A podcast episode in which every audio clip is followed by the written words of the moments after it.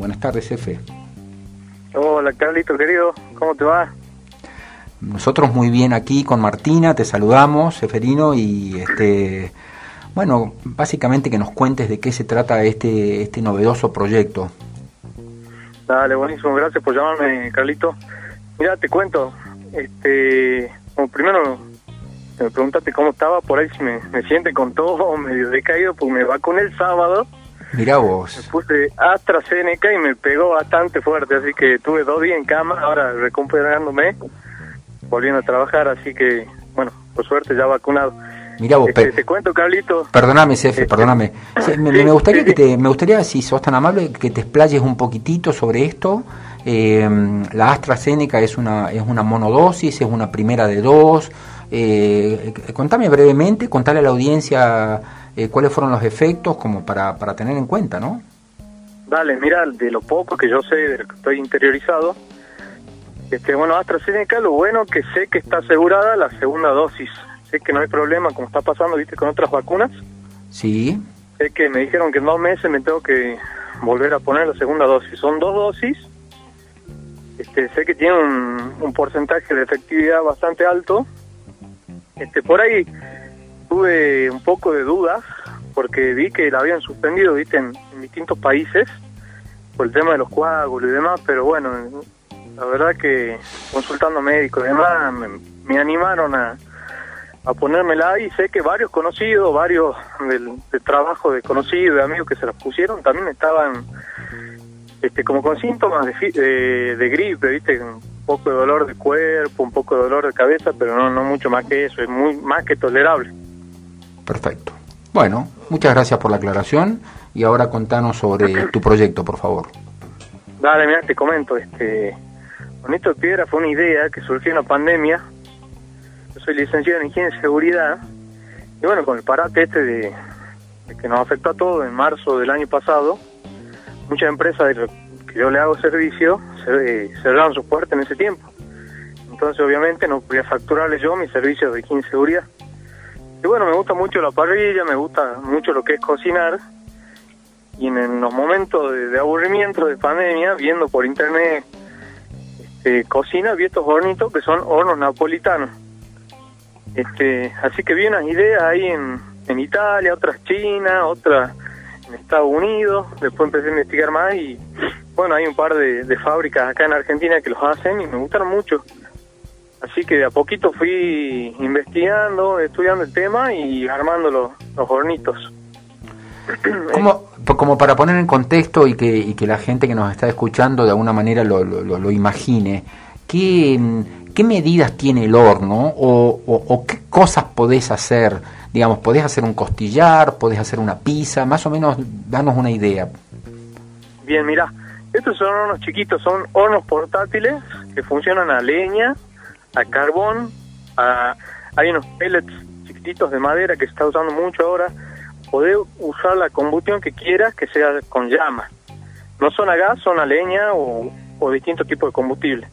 Las medidas aproximadas son, para darte un estimativo, unos 55 centímetros de, de largo por unos 40 centímetros de ancho. Son chiquitos, son para cocinar, eh, especialmente principalmente pizzas. Pizza a la piedra, de cocción rápida. Son las pizzas, las famosas pizzas napolitanas, no sé si, si las ubicas. Sí, También claro. empanadas, empanadas, puedes cocinar carne, son dimensiones chiquitas, ¿no? Un costillar entero no te va a entrar, porque la idea fue pensada, eh, por ejemplo, a ver, si vos sos dos, tres personas, no vas a prender un horno de barro para cocinar dos docenas de empanadas. Exacto. Entonces, esto lo que tiene de ventaja es que usa muy poca leña y se calienta y levanta temperatura muy rápido. En 15 minutos podés tener el horno en 500 grados. Eh, de cocinar no va a cocinar a esa temperatura porque se te quema, pero en 350 grados que hace las empanadas o 450 grados que hace una pizza, lo levanta en muy poco tiempo. Eso es lo bueno que tienen estos hornitos. Me imagino que también podés hacer, por ejemplo, si tenés una bandeja, a ver, supongo que tienen un, un piso de- de ladrillo refractario, ¿así es? Tiene un ladrillo refractario que lo, lo traemos de Buenos Aires. Son de corderita, que es un material especial. Es distinto a los ¿viste los ladrillitos que voy a encontrar acá en la ferretería? Sí, exacto. Estos son distintos, son como más arenosos, más porosos, de otro material que especialmente para esto. Y sí, puedes en, bandeja, ¿qué, ¿cuál era tu pregunta de las bandejas? Sí, exactamente, en bandeja, por ejemplo, puedes poner un par de, de pollos, puedes poner empanadas, puedes calentar lo que quieras, digamos, ¿no? O sea, ideal para tener ahí en el, eh, en el quincho de la casa, en el garaje, en el fondo, es perfecto. Lo puedes tener donde quieras, porque es plegable, las patas son plegables, la chimenea se desmonta, en una bandeja puedes un pollo entero tranquilamente cocinar puedes cocinar hasta más o menos yo, yo llegué a cocinar al mismo tiempo 15 empanadas, 16 empanadas, podés hacer, cocinamos una bondiola que me invitaron al programa de los nocheros, cocinamos con los nocheros una bondiola que salió espectacular, este todo lo que tu imaginación te lo permita, podés cocinar, es como un horno que vos manejas la temperatura y cocinas lo que vos quieras, hasta repostería, podés hacer budines, lo que quieras, Carlito, puede cocinar. No, común solamente que de, de, línea más sustentable, diría yo, ¿no? Porque primero que nada tienen tamaño familia, no es que son esos hornos grandes que, que, están pensados para, no sé, para, para poner el chanchito para toda la familia de Navidad, sino algo más tranqui para papá, mamá y dos hijos, ¿no? Exactamente, y también otra opción que es buena, lo que viene en el departamento y tiene balcón, se pueden dar el gusto de hacer unas empanadas, y, pero quedan como unas pizzas y quedan como horneadas al horno de barro. Exactamente el mismo gusto, el mismo color, la misma cocción y, bien jugosa, porque el secreto de la empanada es el tiempo de cocción. Vos te pasas uno o dos minutos, este, te sale seca. Así que si le rata el tiempo o a la temperatura, ahí está el secreto de una buena empanada o la buena pizza también. Una vez me dijeron que, que las empanadas, el secreto estaba, desmentime por favor, porque sos un cocinero avesado, en el que había que escucharla la empanada, ¿no? O sea, no era no es, no es una cuestión visual, sino que es una cuestión auditiva. ¿Puede ser que sea así, este Cefe?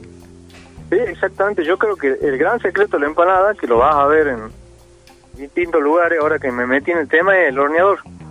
La horneada es el secreto. La escucha, la empanada, la la piquea un poquito, pero totalmente. Es pura mano y te digo que me cansé de quemar empanada, ¿no? Y hasta que me empezaron a salir, me cansé de, practicar. Bueno, brevemente, porque ya se nos termina el tiempo, Seferino, contame por favor cómo te contactamos, cómo te ubicamos en redes sociales, cómo, cómo aparece Hornito de Piedra, por favor. Bien, en, tanto en Facebook como en Instagram, pueden buscar como Hornito de Piedra, que es el nombre de la marca. Y estamos ahí en la red, estamos presentes, hay videos, hay fotos para que puedan ver, conocer, porque por ahí es difícil, me, mucho me pasó con los clientes que les, cuenten, les cuesta entender el, mecanismo del hornito, cómo funciona el hornito, así que hay, hay videos, hay de todo para que pisten. Y bueno, y ya también se, estamos trabajando con gente de Buenos Aires en un diseño nuevo este, para agregar un modelo más a la familia, así que pronto va a haber novedades también. Seferino, felicitaciones por el emprendimiento, te deseamos la mejor de las suertes y bueno, que sigan los éxitos, ¿eh? Excelente. Muchas gracias Carlito y gracias por, por tu espacio.